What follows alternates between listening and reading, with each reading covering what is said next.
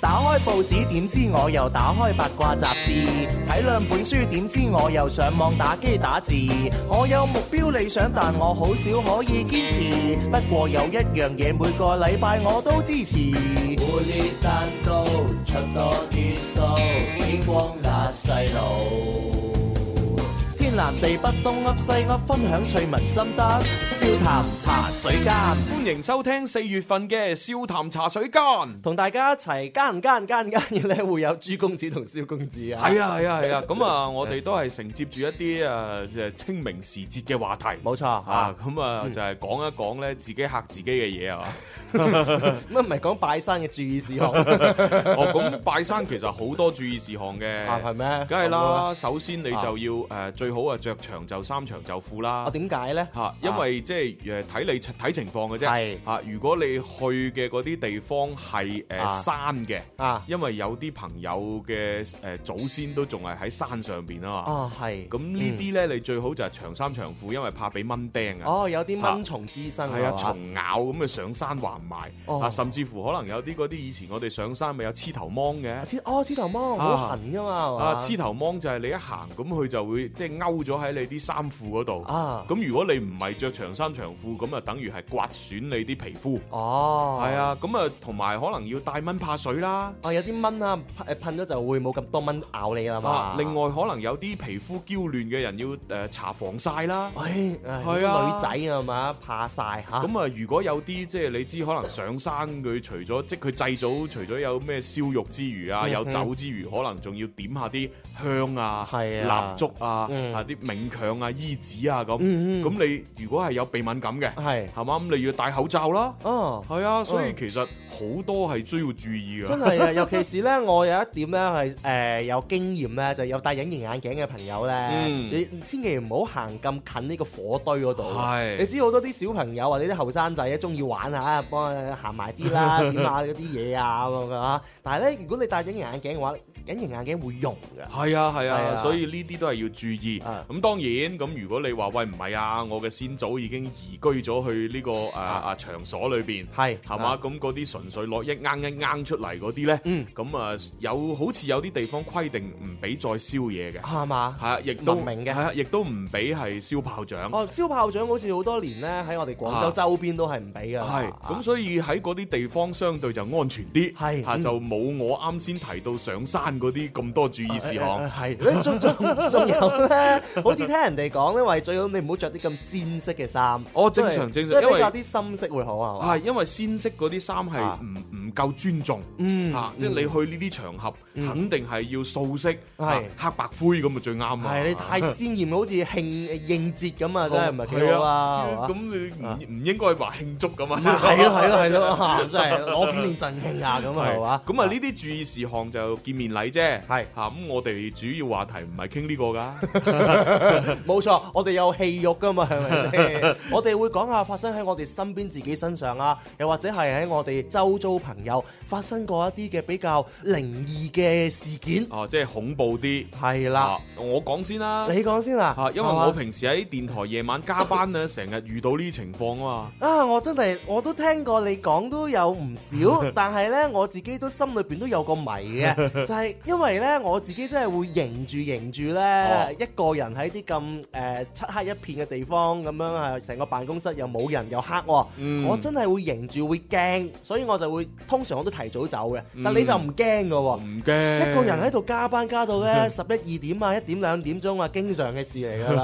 係咯，有啲乜嘢同我哋真係啊分享下？因為我就係呃夜晚喺度加班咧，遇到太多恐怖嘅事，係啦，咁然 之後遇咗之後就發覺，哦，啊原來全部都係自己嚇自己，係嘛咁所以我就誒、呃完全好放心咁唔驚。係係係啊 咁而家我哋又分享下一啲咁誒恐怖嘅經歷先啊。啊，咁啊，第一件事咪就係夜半電話響咯。夜哦，係啊，就係嗯好好好多時咁一兩點突然間啦啦啦啦啦啦啦咁樣係嚇啊，咁如果係你呢啲即係普通同事咁啊唔夠膽接，超驚嚇我呢啲啊照接嘅啊嚇，咁啊接咁啊成 日都誒喂喂喂冇聲咁啊哈啊，咁原來有啲時候咧就係嗰啲收到傳真啊啊！啊，你有一份傳真咁啊，哦，原來係傳真嗰佢嗰嗰啲嘅電話咧，係 其實佢首先都會係冷俾你先嘅，係係啊，然之後佢再停咗之後再再佢發俾你。系啊，咩前鐵公先敲咁，你要撳個掣咁啊發傳真。 其實你唔撳個掣，佢據聞我試過有一次咧，佢都會自動發俾你噶喎。哦咁㗎因為我我有一次我就係驚啊嘛， 我我喺度加班時候啦，我突然之間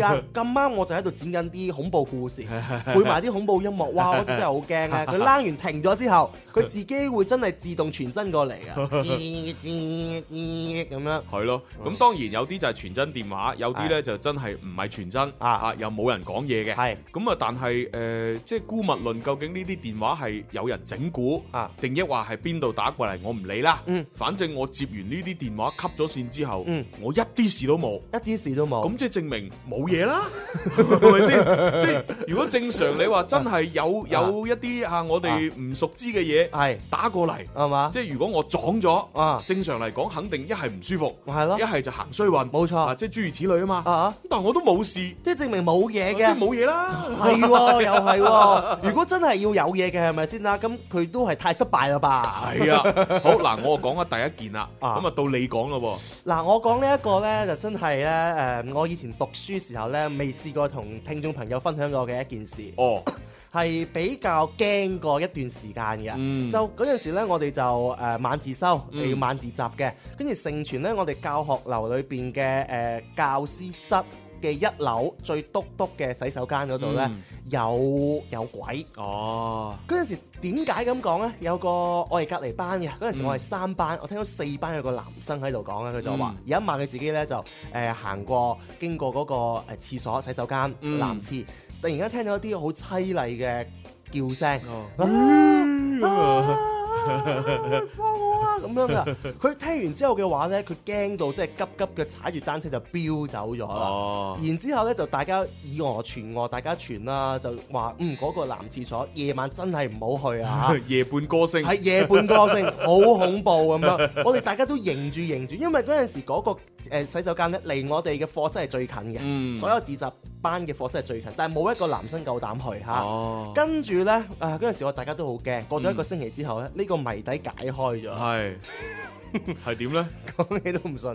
我哋二班有個男生， 哦，夜晚嘅時候呢，咁啊自己就去咗嗰度咧，貪方便係嘛？哦你但你知咧，教師洗手間學生係唔俾去噶嘛，按道理嚇。哦哦佢自己啊誒自己去完之後嘅話呢，咁啊可能自己啊偷雞，夜晚哦晚自習就唔想翻去讀書咁樣樣啦。哦就喺度玩手機又玩成嘅，哦啊點知到夜晚咧，誒過咗九點之後咧，嗰、個保安就會鎖門 啊， 哦，玩鎖鎖嗰個洗手間嗰度門。哦，佢聽到咔嗱一聲，咦咩事咧？咁樣佢又啊唔敢出嚟喎。 咁跟住但係而家漆黑一片，跟個保安係關燈噶嘛， 關閘噶嘛，弊啦咁樣， 咁咪想走出去咯。一開，咔咔咔咔咔咔開唔到門，佢就驚我哋拍門， 喂放我出去啊，放我出去啊！跟住嗰陣時候，四班嘅男生咧哦就啱好就聽聽到到，係啦，哇，好似有人鬼叫咁樣樣，我就走咗。咁事後咧，嗰、個保安到咗差唔多成十點鐘咧，巡嘅時候咧，先發現咦點解嗰度有條 友喺個廁所裏邊㗎，再開翻門放佢出嚟。佢講咗成個星期先話俾大家知呢個嘅真事，哦。但係成件事嗰個星期大家都好驚㗎。咁肯定啦，係啊唔係其實好彩咧，嗰、個保安叔叔咧，即係係好似我一樣，啊係嚇唔驚呢啲嘢。嗯哼即係你話如果個保安同你嗰個同學一鬼樣，啊係嘛？一聽到以為哇有嘢啊，咪啦，我都係走啦，甚至乎辭工啦咁。係啊嚇咁佢就一路韞就喺嗰度韞成晚。係啊，韞成晚㗎啦，所以真係要多謝嗰個保安哥哥仔咧。 係啊。 多謝 你。咁有勇氣開咗嗰個門啊，同埋係開咗我哋所有學生嘅呢、個誒、 心裏邊嘅謎啊，知唔知啊？係真係驚啊啊，咁啊，到我又講翻一個啦，就係係嘛之前呢，阿唐文婷小姐唉啊，仲喺我哋呢度服務嘅 時候，咁啊，佢咪話有一晚啊遇到好驚嘅事情，就係話佢佢啊加班，啊係唔知加到夜晚幾點，啊啊啊然之後你知啊，女人肯定會急 噶嘛，啊男嘛！男人人都急急。 嘅，咁啊，然之後咧，佢就誒去廁所啦，係係嘛洗手間。嗯咁突然間咧就發覺，咦嗯咁怪嘅，嗯，點解呃洗手間誒啲燈熄咗嘅？識咗啊，喎，本來就已經好驚，因為其實廿廿四小時開住噶嘛。唔會識嘅，係啊嗯正啦常嚟講其就實其實我覺得幾浪費嘅 嚇我我我有時我都多手識 咗佢，啊但係我識男廁 啊就唔識女廁喂，嘅。其實我哋嗰個洗手間可以識到嘅咩？識有到有有有掣嘅咩？有外邊有兩個，裏邊有兩個。我喺外邊㗎，原來係係。咁啊！當時啊，唐文婷小姐就覺得，咦咁奇怪，啊男女廁個燈都熄咗嘅，哎冇理由嘅，平時着嘅喎，啊啊咁已經驚㗎啦。嗯咁但係喂驚都冇用，都急㗎。啊咁啊硬住頭皮咧就着咗女廁眼側啊嗰嗰兩眼燈啦啊。點知着咗之後一行入去，發啦覺咦點解三個廁格全部都反鎖咗嘅？哦嗱，反鎖嘅意思證明裏邊係有人嘅，係啊。有人先會反鎖㗎嘛。但係你耷低個頭望落去下邊有條 罅噶嘛，冇腳噶喎，點解啊？好恐怖 啊！啊咁就好驚啦，佢佢係廁所都冇去啊嗰次。係啦，嗰次係本來應該驚到賴嘅，係但係因為佢忍得住， 係啦，咁咁咧就唔知佢點樣解決啦，最後係啊咁啊，反正第二日就話咗俾我哋聽。啊哈係嘛？啊咁我哋心裏邊半信半疑，哇！係啊真係咁猛，啊都驚過一輪㗎，我自己都驚驚過一輪㗎係啊嗰件事。哇！真係係啲啲嘢嚇三個刺格霸晒，仲要反鎖，咪就係咯， 唉，用都冇得用我哋嚇。系啊，啊，跟住就好好奇啦。嗯終於有一晚，诶，啊輪到我遇 到啦。弊啦。 係啊，我咦，男廁你女你你廁，哦男廁女廁先，喂，诶，两边都熄咗， 兩邊識咗。咁我唔驚噶嘛啊，我照着燈入去，係入到去，咦，啊三個廁格反鎖咗 喎，然之后向下一望，啊三個廁格都冇腳 喎。跟住後來咧，啊經我反覆嘅研究，係我喺個廁所度留咗大概十五分鐘，啊 啊啊！我十哋五分鐘添啊，啊仔細觀察。啊，啊，其實呢，我哋嘅廁所呢，唔係淨係裏邊可以鎖到嘅，係其實喺外邊呢，只要你用一啲比較粗嘅物件，啊就可以懟住嗰個誒、呃、門嘅嗰個開關，冇錯其實係可以擰得到嘅，係，即係等於螺絲批嗰種啊。哈啊係啦，咁啊，我就先至發覺聞一聞好似有啲味道，應啊咩咩該咩咩咩味道咧？你聞咗藥水味。藥水其味，其實呢，我就思考咗一下，啱先我好似聽到有啲工作人員喺度施工。係咁咧就應該係每逢一個日子，啊就定期咧有啲嗰啲滅蚊組係啊，或者嗰啲殺蟲組，嗯就會上到嚟我哋嘅誒廁所嗰度咧，嗯會噴嗰啲藥，啊然之後就反鎖嗰個廁所門，係就噏住佢。啊，等嗰啲蛇蟲鼠蟻咧，就即係啊，即係走一批咁冇錯樣啊，係啦。咁其實唐文婷應該就係遇到嗰種情 況，但係佢就唔知道係嗰種嘅情況，係啦，佢就以為有有啲啊，即係不可不可見到嘅嘢喺裏邊反鎖，啊，其實呢，啊就係嗰啲工作人員噴完藥之後反鎖咗，係唉喺外邊鎖嘅，唉係，其實經過嗰次之後咧，我哋自己我自己都係特登去研究咗一輪 咧，係先發覺原來係真係可以反鎖係啊嘅，用螺絲批一字螺絲批咁樣樣嘅嘢咧，其實你可以扭到嗰嚿嘢嘅。係啊，唉，即係其實完全諗唔到唐文婷呢呢件事發生冇幾耐之後佢就走 咗，係啊，佢永遠都好害怕， 永遠都解唔開呢個心鎖。係啊嗱，如果佢嗰陣時候解開呢個心鎖啊，佢夜晚我就唔使同張宇航一齊做有不同聲啦。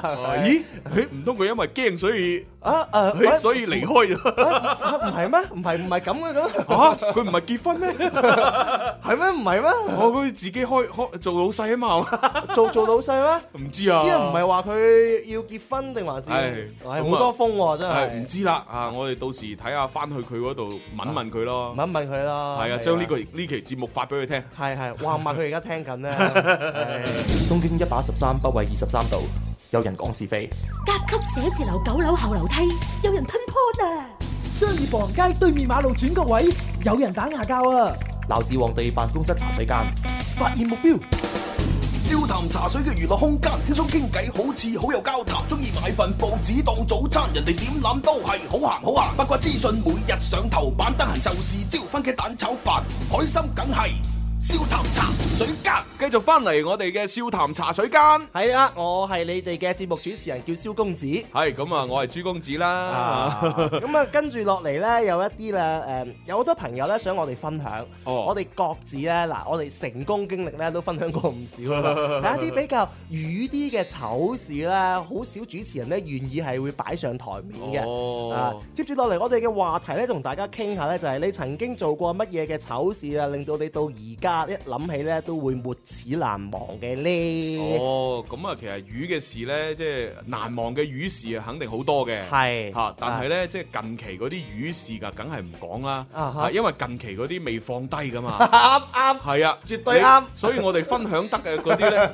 一定係誒誒放低咗啦。啊咸豐年間啊啊，即係好細個嘅事。係真係我以前咧講到啲咩魚事醜事咧，我等於係擊中咗我嘅呢個叫做誒死穴 㗎。我有陣時候咧，以前咧 EQ 冇咁高咧，係會馬上反面㗎。係人 一提起嗰啲，我好我我頂唔順嘅。而家我就覺得嗯放低咗以前嗰啲，願意同大家分享。係咯啊，咁我記得其中其中一件得意嘅魚事呢，就係細個讀小學嘅時候咯。係咁誒、呃有一次呢，就去一個誒、呃女同學屋企玩。係嚇，咁嗰陣時係、呃、有幾男幾女嘅，啊係啦、反正係誒、呃好似係我哋玩得最熟嗰四四四五個咁啦。啊哈，誒、女生好似有三個，係。啊，其中兩個呢係班花嚟嘅，喂，係啦。小學嘅時候係，啊哈咁然之後男生好似都都有三個，啊其中一個我啦，啊其中一個你啦呃一啊其中另外一個呢就係誒全班都算係最靚仔㗎啦，哦嚇咁啊仲有一個呢就普普通通啦，普普咁 我哋六個人就喺度玩。去咗一個女生嘅屋企裏邊玩。係細個嘅時候，其實好簡單嘅，即係係玩任何嘅嘢都會好興奮、好開心嘅。係啊，要求唔高啊嘛，啊我哋我哋喺嗰度玩咗啲咩？大概就係嗱食零食啦，係啊跟住就誒睇電視啦，啊，誒跟住呢就誒聽歌啦，係然之後一路聽住歌又一路跳舞啦，哦，係咁啊好玩啊！咁啊，啊反正大概就係玩咗呢啲嘢，好開心嘅玩啊得啊食零食、啊聽歌、跳舞，即係嗰時又又冇得打機，啊又冇得玩手機，啊誒。冇嘅，冇呢啲嘢係玩咩都嘅冇應，該啊好簡單，即係電視機同埋誒誒聽歌咧，就已經係最大樂趣啦啊。算係一個奢侈品嚟㗎啦。係啊，咁嗰時我最記得就係我哋不斷去即係跳舞啊，又喐嚟喐去，咁啊玩到好熱好熱。係咁咁啱嗰陣時咧，我就誒、呃、當時咧淨係着咗一件衫嘅啫，啊哈，嚇淨係着一件衫一。件衫咁好熱，出晒汗，啊，咁又冇空調，咁啊啊嗰個年代邊有空調好啊？少人 啦，係啊，咁啊風扇咧又冇，啊，哇，咁都幾熱下風喎，扇都冇。啊咁跟住就誒嗰班同學見我，哇熱到出晒大汗，係就喺度鼓誒慫恿我除衫。除啦，除啦啊跟住，話哎呀，唔緊要啦，肥仔，除啦，除啦，啊哈嚇啊冇所謂啦，我哋咁熟嚇，又冇其他人喺度。都係 friend 嚟㗎啦，係咪係先？啊，跟住我話：誒唔制啊，我着得一件衫，裏邊冇衫 啊！你怕咩啫？你男人嚟啫嘛，有咩好睇啫？ 啊，咁後來我哋我我就俾佢哋熬得熬得，唉，算啦啊，即係我都好好唔耐煩。有所動搖啊，係啊，唉，除就除啦咁啊啊咁樣啊，點知一除弊啦就。出事啦。哎嗱，嗯我就諗下會出咩事啊？冇乜事可以出嘅啫喎，唔通係嚇女生見到你咁灰宏嘅呢個身體咁樣，突然之間愛上咗你？冇。 又唔係啊嗱，你知啦，我咁肥胖嘅身體呢，係嚇就其實已經唔係重點。係重點呢係因為誒誒嗰件衫，你知我嗰個年代咁窮，啊，？係嘛又講係呢啊，啲啊嘛即係買嗰件衫呢啊，就其實都係啲誒唔係咁靚嘅料。哦，啲質地唔係幾好，係啦，啊咁啊嗰件衫裏邊呢，其實有一層毛嘅。哦，係啦，咁我除咗之 後呢，竟然嗰一嗰件衫裏邊嗰層毛呢，就哇喺散落咁樣就貼晒喺我身 上邊，即係無論係胸前啊、肚啊、背脊啊、手啊、格旯底啊啊，所有位置均啊好均勻咁樣係佈滿晒呢件衫藍色嘅毛。哦，我我明白嗰種 嗰種嘅視覺 效視覺效果係幾咁犀利啊！哇！係我一除衫，跟住佢哋哇爆笑，笑到碌地。啊，跟住指住我，哇！成身都係毛啊！咁跟住我一睇到自己，哇！死啦真係喎真係全身都係毛。啊咁嗰陣時，你着翻件衫又唔係啊啊，唔着又唔係，啊哦，好尷尬。哦，跟住呢，但係佢得啊其餘嗰幾個人唔覺得尷尬啊，係佢哋就覺得搞笑啊，跟住一邊笑。啊，一邊一隻手揞住 個嘴，另外一隻手咧就喺我身上搣毛。你諗下，即係誒、呃有三個女仔，啊兩個男仔，係五個人，係圍住你係啊圍住我。搣毛。五隻手 喺嗰間屋裏邊玩搣 毛，哇！我好想訪問下你咧，你當其時你嘅心態係點樣樣？你覺得哇，遇到已經無論噶啦，你唔好掂我啦，定還是一齊參與面搣啦搣啦咁樣啊，嗰嗰時係我自己係覺得瘀到無倫㗎，真係嘛係真係好想即時掘個窿捐。捐落去啊， 係啊，但係冇辦法，你你啲人都喺度搣緊你啲毛，你可以點呢？你只能夠就係啊扮到冇乜嘢啊咁，笑笑口，誒係係啊， 我又我就自己又搣下啦，咁啊，即係自己又 搣啦。呢件事最尷尬之處呢，我自己覺得啦嚇，誒就話當其時肯定尷尬嘅，係仲尷尬係咩呢？事後嗰啲同學呢，唱嚟，係啊係啊係。咪呢？係啊，因為嗰日之後就嗰啲同學你知啦，肯定有啲口疏啊。係啦跟住就話：，誒嗰日啊，我哋喺阿邊個邊個屋企啊，同阿同阿肥仔搣毛啊咁。弊啦，跟住啲人肯定會一傳十十傳百㗎啦。嗱，好彩啊哈好彩嗰個年代咧就未有手機，未有微博微信係啊！你話如果有微博、微信啊、美拍啊，咁啊全部拍低小視頻， 係嘛搣毛全過程解密咁啊， 咁啊死啦！咁就可能而家嗰段視頻都仲 keep 住㗎啦，有可能係。啊可能紅咗啦， 即係但係網紅講，但係嗰件事，你覺得真係好瘀啊？啊好瘀，當時覺得好瘀啊，係嘛啊而家冇事啊，而家當笑話啦。咁啊 係啊，即係能夠係而家拎出嚟分享，絕對係冇事啦。但係你係過咗幾多年先覺得，嗯，我擺低咗呢件事啦，冇事啦。哦，真係唔唔記得咯，啊係嘛可能近年嘅啫，所以話呢件事對一個小朋友嘅傷害係造成幾咁大， 係係啊，咪？ 所以阿爸阿媽啊，你哋買啲衫買靚啲啊， 唔好甩毛啊。唔係會對成誒造成對小朋友不可磨滅嘅呢個童年陰影喺裏邊。系啊，以後我唔敢着嗰件衫。哎唉真係啊啊咁你咧你自己啲語嘢，嗱，我自己嘅話咧，聽完你講到咁誒、呃圖文並茂咧， 我同你一比嘅話咧，簡直誒小毛見大毛，不如就唔講， 啊 唔係啦，都有咁樣誒、差唔多誒、啊呃就話同啲網友嘅經歷差唔多，嗯分享咗我呢個先啦。以前細個踢波要去集訓嚇，嗯就去到清遠嚇、嗯清新温礦泉嘅足球集訓基地，哇好靚㗎嗰度，踢完波。仲浸温泉，誒係啊，可以浸温泉 㗎，我哋係免費去嘅啊哎國家未來嘅棟梁啊嘛。 咁咧，我哋嗰個住嗰個酒店咧，嗯公寓式嘅兩層嘅，係係係咁嗰個洗手間幾靚嚇哦。我有個習慣咧，就潔癖嘅，哦我就唔中意嗰啲馬桶嚟啊嘛。哦馬桶啲邊咧，我一定要黐住嗰啲誒草紙，哦黐幾層喺上邊咧，哦我先可以坐落去咧去屙嘅。嗯哦咁就覺得會乾淨衞生啲啦嚇。而且我又覺得嗯嗰度會唔會好多其他人都用過啊？我嗯放多幾層喺上邊。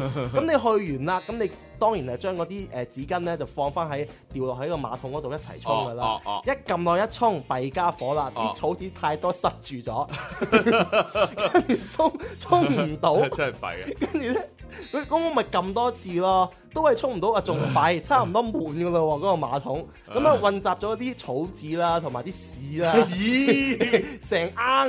咦，好核突啊！成啱啊！跟嗯住咧，我就我係好蠢嘅。如果嗰陣時咧，我都叫嗰個服務員過嚟搞掂佢咧，就冇事啦。嗯於是乎，我做咗一個咧人生當中咧最威水嘅決定，哦係乜嘢咧？我再衝多次，哦第三次嘅時候咧，滿寫咗啊！滿寫咗，咦，好核突啊！唉，早知唔講啦呢個。嗯到時候咧再請個誒呃冇辦法，唯有叫嗰啲服務人員過嚟啦。嗯我好記得嗰陣時佢嘅心情咧，係一入到嚟啊，哎呀我啲媽 呀，真咪爭啊！哎呀，我不想奶 啊！佢用個夾雜咗一啲粗口，我就唔出街啦，係咪先啊？到而家我都好記得㗎嗰件事，係好核突啊！哎嗯係啊！所以奉勸各位咧，下次真係如廁嘅時候嘅話啊咧，乾淨係要嘅，但係千祈唔好放咁多層紙巾喺上啊邊唉嚇真。係嗯。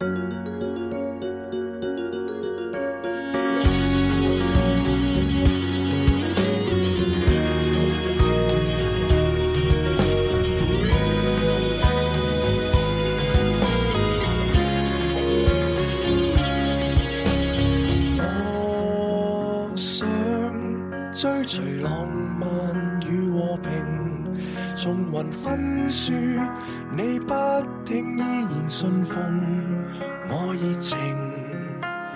我想天涯浪蕩更感性，在恬靜海角去跟你疏離世俗與繁榮，跟我淡薄富貴艱辛到高興，就以談戀愛來成全二人使命。虔誠地厮守都會傳奇，沒有呼天不會叫地那套殉情記，尋凄美難及享福的甜美，虔誠地相戀，那需要大眾鋪張，照人妒忌，小口兩指已很美。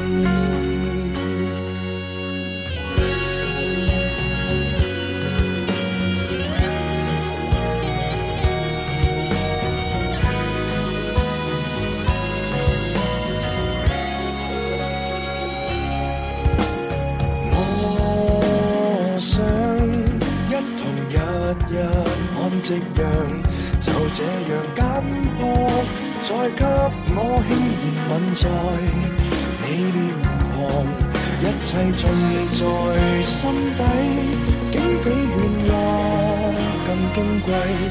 若這是真愛，我敢對天來發誓。虔誠地厮守都會傳奇，沒有呼天不會叫地，那道信千記，怎凄美難及享福的甜美，虔誠地相戀，那需要大眾鋪張，照人妒忌，小口兩指已很美。我們就算看這雙宿，流這雙棲，身世放低，衣着樸素，就算不修邊幅。若我愛你，你愛我勝於一切。 I'm gonna go. Come on, though. You gotta stay. My mom's gonna kill me if I'm just how you're staying at your friend's house. I'm not. What friend? No, no, I don't care. Make me laugh.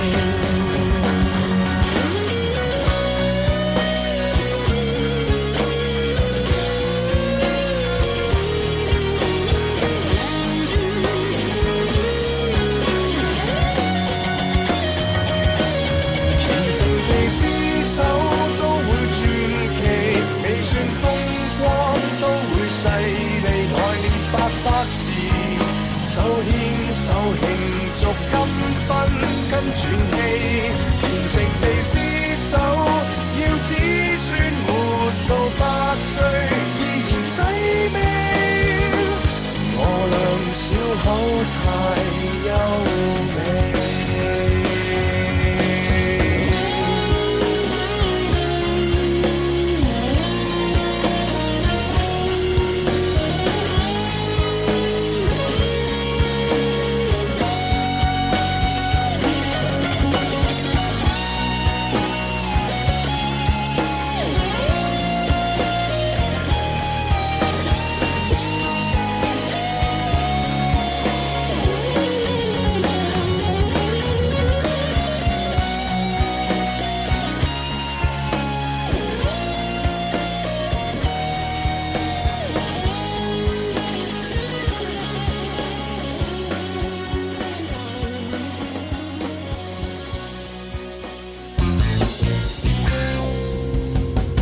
打開報紙點知我又打開八卦雜誌，睇兩本書點知我又上網打機打字。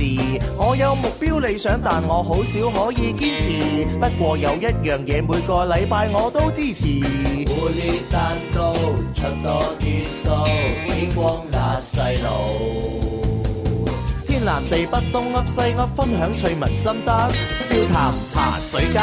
歡迎收聽《笑談茶水間》。係啦，呢、個笑談茶水間到今期呢，係我哋嘅第十期噶啦。哇，唉，十全十美啦！啊係啊，每一期我都如數家珍 嘅，完全估唔到能夠做到十期。哦，咁啊，雖然咧第十期啊冇咩獎品送，冇啊，啊咁啊，但係我哋就講多啲唔同嘅話題咯，係啊，最近哦有個話題比較熱門嘅，大家都好關注呢，就係呢，有可能即將會改變我哋人類嘅誒生活習慣嘅。嗯佢就叫做 VR。哦，即係嗰啲虛擬現實係嘛？冇錯，即係戴住副眼鏡、頭盔之類咁嘅嘢呢，你就可哦以去到另外一個世界咁樣噶啦嚇嗯，喂，但係其實我覺得技術應該都未係好成熟啊，即係我嘅意思係指，誒、佢而家只能夠做到嗯視覺上面嘅誒親臨其境，冇錯，係啦，就係虛擬現實，戴咗嗰個頭盔或者眼鏡之後，嗯所睇到嘅所有嘅嘢都誒嗯、全部係假嘅，但係都好似係真咁。好似係真，好似發生喺你身邊一樣啊。但係佢哋應該仲未做到觸覺吧？觸覺係即係仲未做到，仲未係啦做到。即係例如你前邊咧，可能係有一個誒雕塑，係咁你戴咗呢個即係戴呢個眼鏡係睇到一個好似真係存在緊嘅雕塑，嗯冇錯但係你仲未可以做到你隻手一掂落去嗰個雕塑度係有嗰個手感，應該嗯未做到啊。哦未做到有咁嘅手感。如果連觸覺都做埋嘅話，咁絕對係不得了嘅事。咁到時可能就係要做埋嗰個虛擬現實 VR 嘅手套。啊啊！吓，然之後就根據你自己嗰、個嗰、個場景咧，叫啊佢發一啲感覺落你冇隻手嗰度。冇錯，係啊啊，令到我諗起乜嘢啊呢？就點係啊你之前介紹我睇《三體》呢一本嘅小説噶嘛，哦裏邊嘅內容呢，誒第一集裏邊呢就講到呢一個嘅 VR 嘅遊戲，嗯就係講到嗰個三體世界裏邊嘅人類嘅話呢，玩遊戲就係而家講嘅呢一個叫做 VR 虛擬現實嘅世界。啊嗰陣時講真啦，其實就係上年嘅事啫嘛，你嗯介紹俾我睇，我聽完覺得話，哇！喺如果我哋人類都可以做到咁，哇！咁啊真係爽啊！不過嗯可惜啊，科幻嘢嚟嘅，完全冇諗到過咗一年都唔多夠嘅話，嗯真係呢樣嘢的的確確就快會面世啦。哇，幾好啊！期待。雖然我就唔係一個遊戲迷，啊但係我都誒、呃如果佢出咗之後呢，啊啊，你知一出肯定好貴嘅，嚇、嗯等佢誒、呃、過多一排嚇平咗啦，冇錯。我一定會買。係，絕對係應該 應該係要體驗下，係係係係啊。同埋我有一個疑問就係話，呢一個嘅 VR 咧，即係虛擬現實嘅話咧，其實佢會唔會改變我哋人類嘅呢個世界啊？其實其實就或多或少肯定會嘅，啊哈即係你呢啲咁革命性嘅科技。係啊，點可能唔改變呢個世界呢？一定會改變人類嘅某一啲習慣㗎。係嘛？但係我覺得係點講咧？我就等於我覺得啊嚇，嗯以前啱啱出呢個三 D 電影咧，同埋電視咧嗰種嘅震撼咧，都會覺得話哇係好匪夷所思啊！當然而家呢個 VR 係更加勁抽啦，嗯但係而家嘅三 D 佢對我哋誒、呃人類造成嘅影響其實真係唔算好大嘅。我自己覺得啊嚇，呢、嗯個虛擬現實 VR 咧。我自己預測啫，嗯啊佢冇講到話真係做到好似廣告裏邊咁誇張，嗯因為真係做到好似親臨其境啊，完全去到另外一個世界咁樣樣呢，係我覺得技術上邊唔係呢幾年要做到嘅事咯，嗯應該係過多未來若干年之後，或者有機會會做到。哦我自己覺得係咁樣。其實呢啲都係具體感覺嚟啫，啊即係等於你話三 D 電影誒、呃有冇改變我哋嘅習慣呢？咁、嗯其實誒呃喺、某個領域係有嘅， 嗯，因為我哋而家講真啦，去嗰啲電影院睇嗰啲平價三 D 電影，嗯其實邊係 邊係三 D 電影嚟㗎？嗱，啊你你講呢個叫做平價三 D 電影呢，我真係唔係好識 分，因為因為因為其實其實咧 IMAX 啊，三 D IMAX 咧係，即係先至係一個誒、呃成熟嘅一個誒、呃啊立體電影嘅視覺。誒、啊嚇。其佢係實三 D，仲要係 IMAX。係啊，其實如果真係睇嗰個誒完整規格嘅 IMAX 嘅電影嘅話咧，其實啊翻唔到轉頭啊！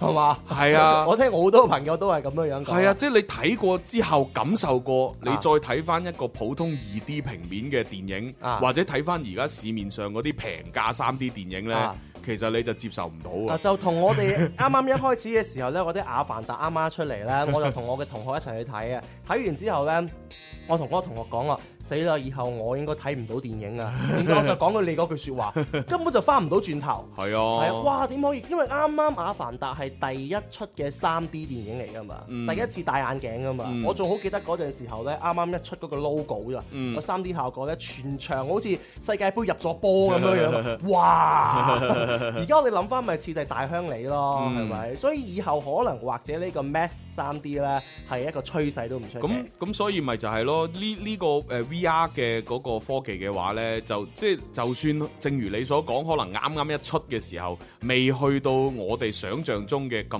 具體，嗯即係效果達到咁真實。但係你假以時日，一定係可以達到嗰個精度噶嘛。當你達到嗰個精度嘅時候，你咪等於又係翻唔到轉頭咯。所以話我哋而家生活呢一代呢，我覺得係科技飛速發展嘅年代，唔知嗯講係話好啊，定還是唔好啦、絕對好㗎，係嘛有得享受享受先 嘛。係啊，以後有啲咩唔理住啦。好啦，講到呢個嘅享受嘅話呢，有好多網友就話啦，既然啊喺我哋啊科幻情節裏邊嘅東西呢，都可以變成現實啦，即係 VR 啦嗯嚇。咁、你最渴望下一個變成現實嘅科幻係乜嘢呢？太空電梯誒，太空電梯係啊。點樣太空電梯法呢？即係科幻小説其中有一個橋段就係三體裏邊呢，就係啊講人類終於成功咁製造咗一個誒、呃太空電梯，啊，就係話其實就保持住一個類似係雲速咁樣嘅方式雲速升上太空。哦，但係佢類似電梯咁樣樣嘅嘢嘅。嗱，因為其實啊大家如果誒、呃有了解下科學嘅話呢，都知道其實呢，你要坐火箭又好，啊嗯係嘛、坐呢個穿梭機又好，不過穿梭機淘汰咗啦。啊你係一個人喺係嗰個飛行器裏邊要升上太空呢，啊哈其實係要受到好大嘅重力嘅。重力係嘅，，嗯因為嗰個飛行器必須係要超越誒誒咩宇宙唔知第二第二定第三速度啊哈先可以誒、呃、飛到去太空啊嘛。係係咁所以呢，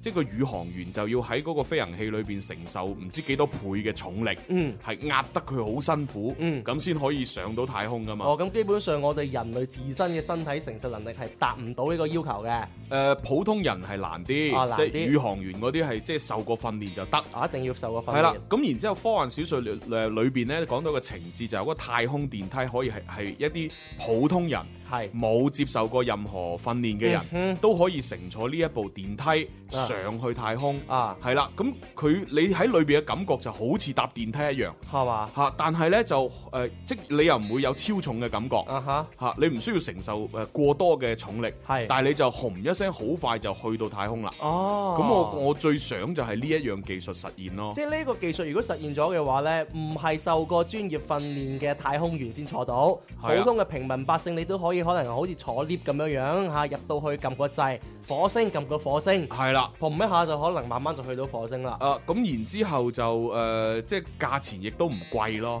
係，係即因為係去一趟好似誒佢哋啊由越秀公園去到樓前咁平。咁啊，未 未至於，就等於你搭一次飛機啊，搭一次高鐵咁上下就可以去到誒、呃啊地球以外咁樣咯。哦係我最想係呢個科技實現咯。哦，哇！你你講呢樣嘢呢個前提係乜嘢咧？我會諗到。哦前提就係你首先去到外太空嘅星球嗰度有一個我哋人類嘅基地先啦。嗯 有一個基地之後嘅話有，啊，而家都有噶，太空站咪就係咯，太空啊太空站係咯啊，太空站咪就係我哋喺太空上面嘅一個基地咯。太空站你係指月球？啊唔係唔係唔係，就係喺我哋誒圍繞住地球轉嘅呢個衛星嘅軌道，係就有太空站噶嘛。啊嚇，係啊，首先上到呢度先，係啊，哇，好犀利啊！仲有網友都提咗唔少嘅呢個幻想㗎，例如海底生活啦，嗯誒例如仲有呢一個嘅誒外星星球上居住啦，啱啱講咗啦，誒。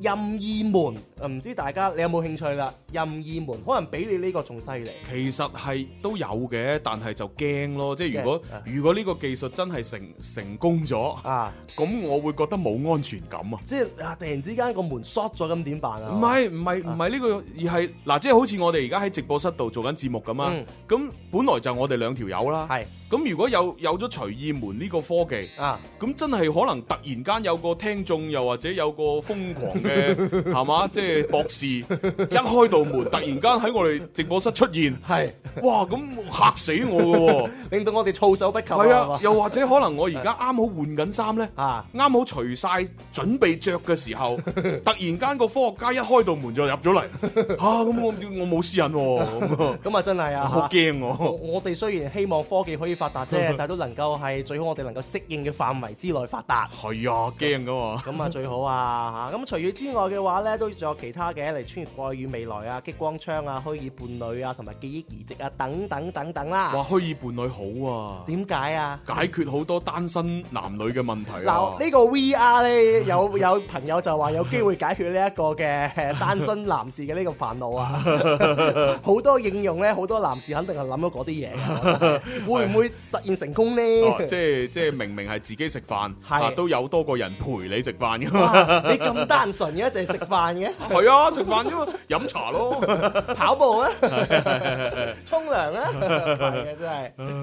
東經一百一十三，北緯二十三度，有人講是非。甲級寫字樓九樓後樓梯，有人吞 p 啊！商業步行街對面馬路轉角位，有人打牙交啊！鬧市皇帝辦公室茶水間，發現目標。笑談茶水嘅娛樂空間，輕鬆傾偈，好似好有交談。中意買份報紙當早餐，人哋點諗都係好行好行。八卦資訊每日上頭版，得閒就是招番茄蛋炒飯，開心梗係笑談茶水間。歡迎繼續翻嚟《笑談茶水間》。有朱公子同埋蕭公子同大家咧就笑談一個小時嚇。係啊，哇咁啊，啱先就天馬行空啊，想像咗好多即係科幻嘅嘢嚇，點樣成為現實？係。啦，未來嘅話，呢啲科幻嘅嘢會唔會真係咧影入我哋眼簾呢？ 哦，咁啊，跟住落嚟呢，我哋就有啲好嘢介紹嘅。好嘢介紹哎啊呢啲係係嘛實際嘢啊，係啊係已經出現咗噶啦。咁犀利，係啊係啊，嗱據了解咧，每年嘅清明過後咧，各大醫院接到嘅感冒患者明顯啊增多啦，啊啊門診量咧就比平時啊增長咗接近百分之二十。係唉，用中成藥嚟治療感冒咧，可以達到標本兼治嘅作用。嗯不良嘅反應同副作用嘅發生咧，亦都係比西藥少啲嘅。嗯啊，所以大家要記住啦，敬修堂清熱消炎凝膠囊，嗯以中草藥為原料，解決治感冒同消炎兩個問題，俾你全面嘅保護。最好啦係嚇！啊飲咗我哋嘅敬修堂嘅清熱消炎靈嘅話咧，可以幫你解決咧感冒方面嘅問題啦，身體方面嘅問題係啦，啊，幾好啊！呢、個實現咗㗎啦，呢、個科技啊，係啊。係啊，但係接住落嚟咧，有啲情感方面嘅問題咧，需要我哋幫佢哋解決喎。哦咁樣嘅咩？好多聽眾朋友咧留言俾我哋，哦誒有親情嘅，有友情嘅，有愛情嘅。哦，咁唔一定幫到你喎、係我唔一定幫到你， 我哋最多係俾啲建議係俾你。咁建議你用唔用咧？咁 你自己就把握誒左右啦。啊好似呢位朋友咁計啦，佢就話咧有一位嘅男生咧對我好好嘅。哦，咁啊，每逢過節嘅時候咧，逢年過節啦，都會發短信啊、微信啊，祝福佢。嗯，咁啊，每年生日咧都會記得我㗎，咁然後咧就會打電話咧，最少最少都會發微博咧就俾我祝福。嗯。平時咧讀書啊，同埋生活上邊嘅小細節咧，都會感覺佢咧係好關心我。哦佢就問啦：佢係咪中意咗我呢？唉，肯定係啦，仲使講咩？係咩？啊係係只即係因為因為講真咧，一個男人嗯誒哦係喎，嗯即係佢冇講年齡喎，誒嗱，我覺得我推測係讀下緊書定啊應做該嘢只啊。係讀緊書啦，因為讀書同埋生活上邊嘅小細節都對佢好關注。哦嗱，講真，如果一個即係已經出嚟做嘢嘅男人，如果做到咁樣樣咧嗯，佢肯定係對你有意思嘅。嚇係嘛？因為好忙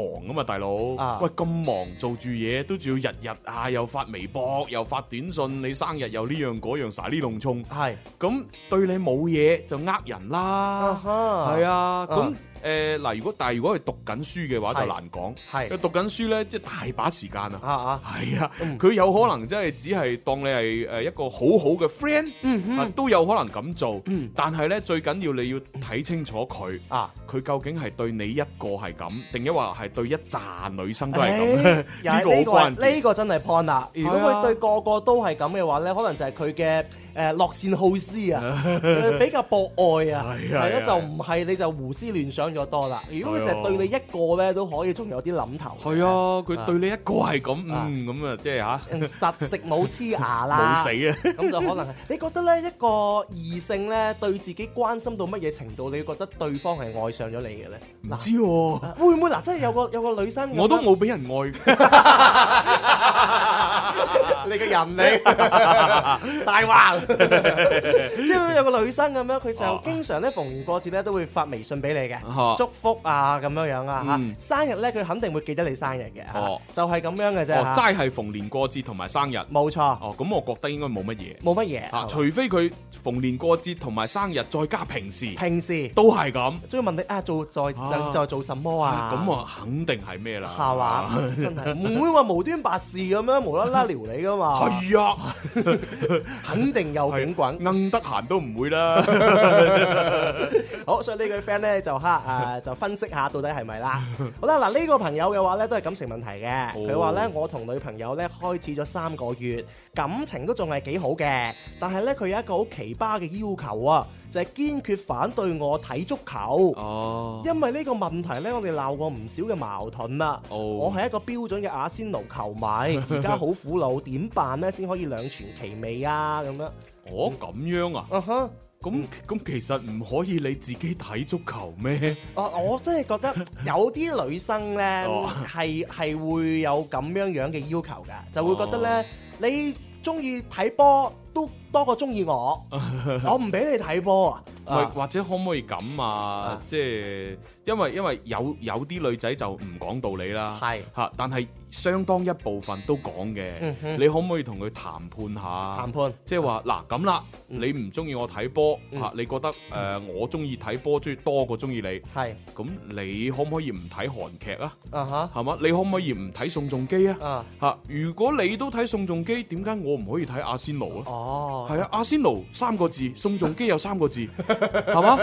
咁啊，宋仲基係外國人，阿仙奴都係外國人， 係啊，後底啊好公平啦。嗱，一係咁啦，啊，我啊陪你睇宋仲基，啊，你啊陪你誒你你就唔使陪我睇阿仙奴，啊俾個着數俾我你啊。俾俾個機會我自己睇阿仙奴，係啊咁好着數啦。嗱，咁夠公平咯啩？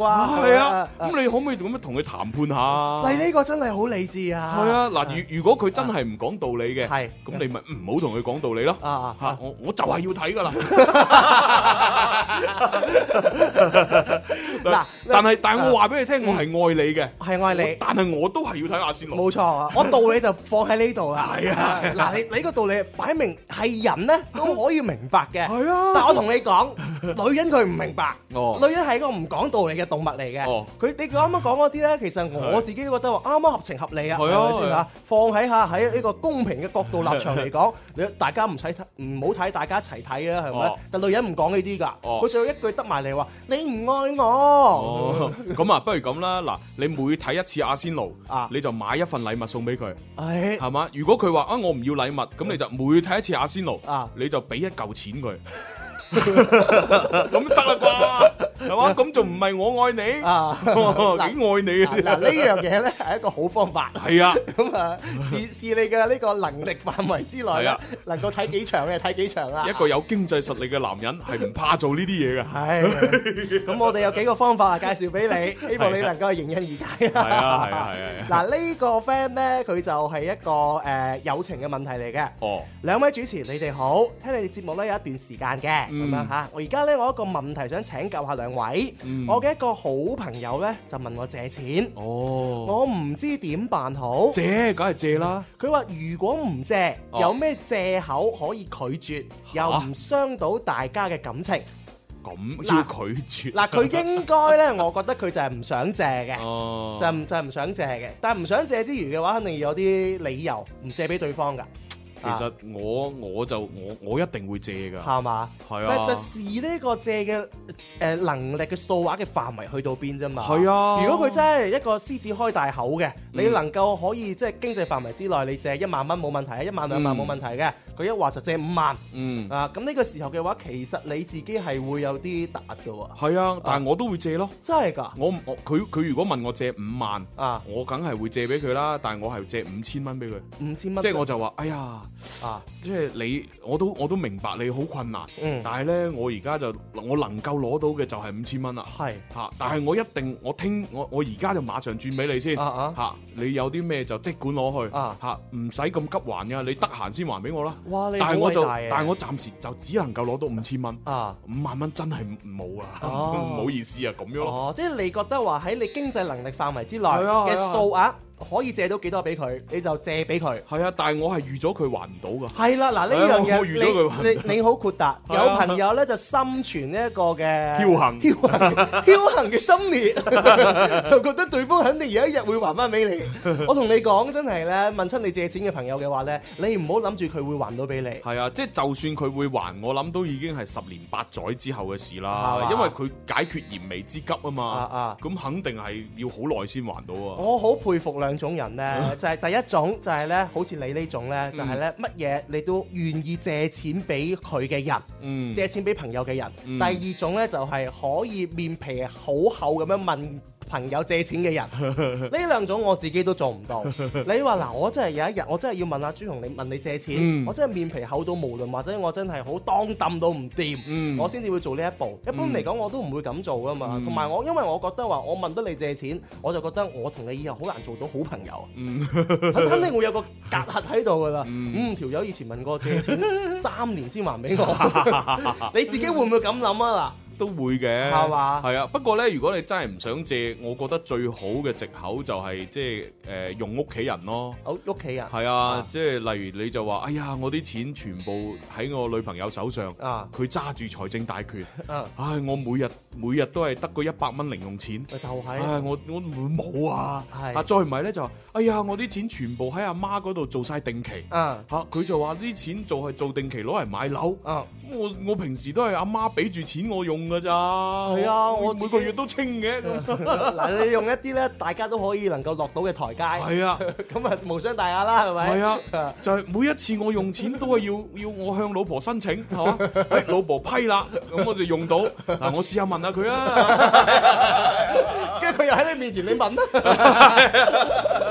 咪點啊辦？不過呢個方法都幾好嘅，大家可以落台階。係啊哇，喺咁咁熱鬧 嚇，不過好多問題問最後一個啦。哦，呢個 friend 就話啦：主持人你好，我係做廣告市場嘅，咁樣哦哇咩即係廣告啦。哦最近呢，有個親戚呢，就成日想我幫佢忙，嗯幫佢咩忙呢？就係幫佢個仔就入嚟我哋公司裏邊做嘢。我阿哦，媽同呢個親戚嘅關係又好好，嗯佢、又幫埋咧呢個親戚咧就一齊餓我，啊勸我，唉，我唔想做呢啲嘢嘅哦嚇，而家咧就好頭痛，左右做人 難，誒點辦呢？啊，哇，係嗯哼，呢個真係難解決啊。真係啊，係啊，即係其親實戚我就當然唔贊成幫佢啊啦，哈，嗯但係呢，你屋企人又咁樣咁大壓力，你 真係唔知點搞。啊係啊，喂你你你有冇試過啊？嗱咁啊冇，如果 如果有就死 啦，我真係唔知點算啊！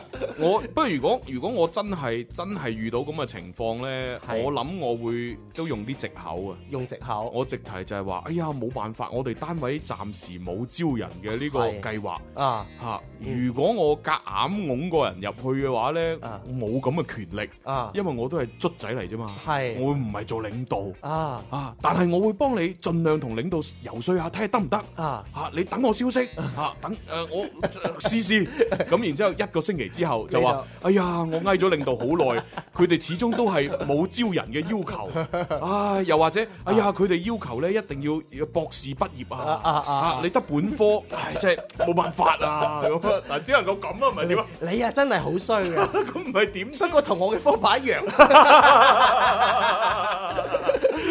講真，我自己我我真係試過，哦啊我又唔係自己喺一個公司裏邊嗰位高權重嘅人啦， 卑微嘅職員仔都試過啦哦。但係呢，我因為自己我哋本身嘅工作嘅誒誒行業呢，就比較特別啲，嗯你知播音主持肯定要個人獨特獨到之處㗎。嗯我通常都會話誒、OK 嘅，但係佢識唔識做主持先？佢有冇呢方面嘅能力啊、 經驗啊？佢係咪學呢個播音主持㗎？咁啊， 通常都話唔係㗎啦，唔係啊，真係好難㗎喎、 你一擺上去就要用到嗰只㗎喎，冇培訓班嘅咩？ 冇培訓班嘅我 哋，直接就嚟㗎 啦。通常都係咁樣樣咯，咁可能就會比較好啲咯。係啊，懶難咯，係啊 用啲藉口，係啊，所以得閒咧諗呢啲咧，係咪叫做善意嘅方言又好，藉口都好啦。希望咧大家都可以咧有個台階落嘅啫。係係啊係啊，啊，跟着我左手右手一个慢动作，右手左手慢动作重播。哦，这首歌给你快乐，你有没有爱上我？跟着我鼻子、眼睛动一动，耳朵装乖耍帅，换不停风格。青春有太多未知的猜测，成长的烦恼算什么？One two three go。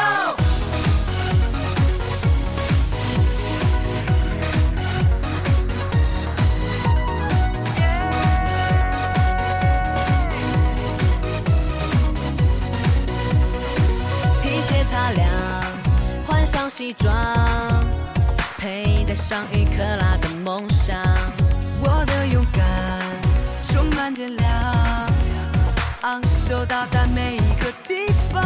这世界的太阳，因为自信才能把我照亮。这舞台的中央。有我才闪亮，有我才能发着光。跟着我左手右手一个慢动作，右手左手慢动作重播。这首歌给你快乐，你有没有爱上我？跟着我鼻子眼睛动一动耳朵，装乖耍帅管不停风格。青春有太多未知的猜测，成长的烦恼算什么？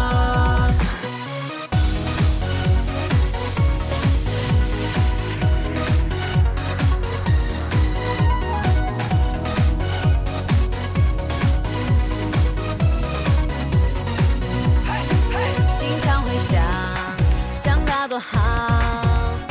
有些事情却只能想想，想说就说，想做就做，为了明天的自己鼓掌。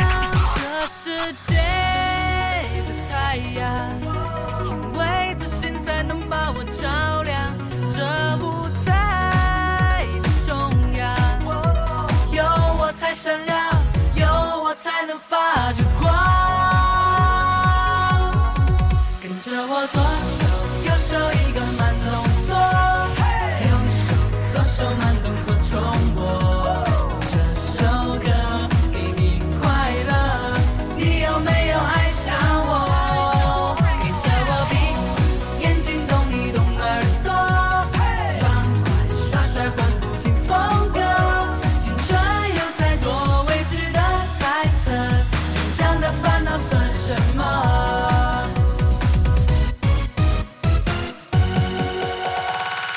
耶向明天对不起，向前冲不客气，一路有你，这么斗志无限动力。男子汉没有什么输不起，正在修炼成功的秘籍。跟着我左手右手一个慢动作，右手左手慢动作重播。哦，这首歌给你快乐，你有没有爱上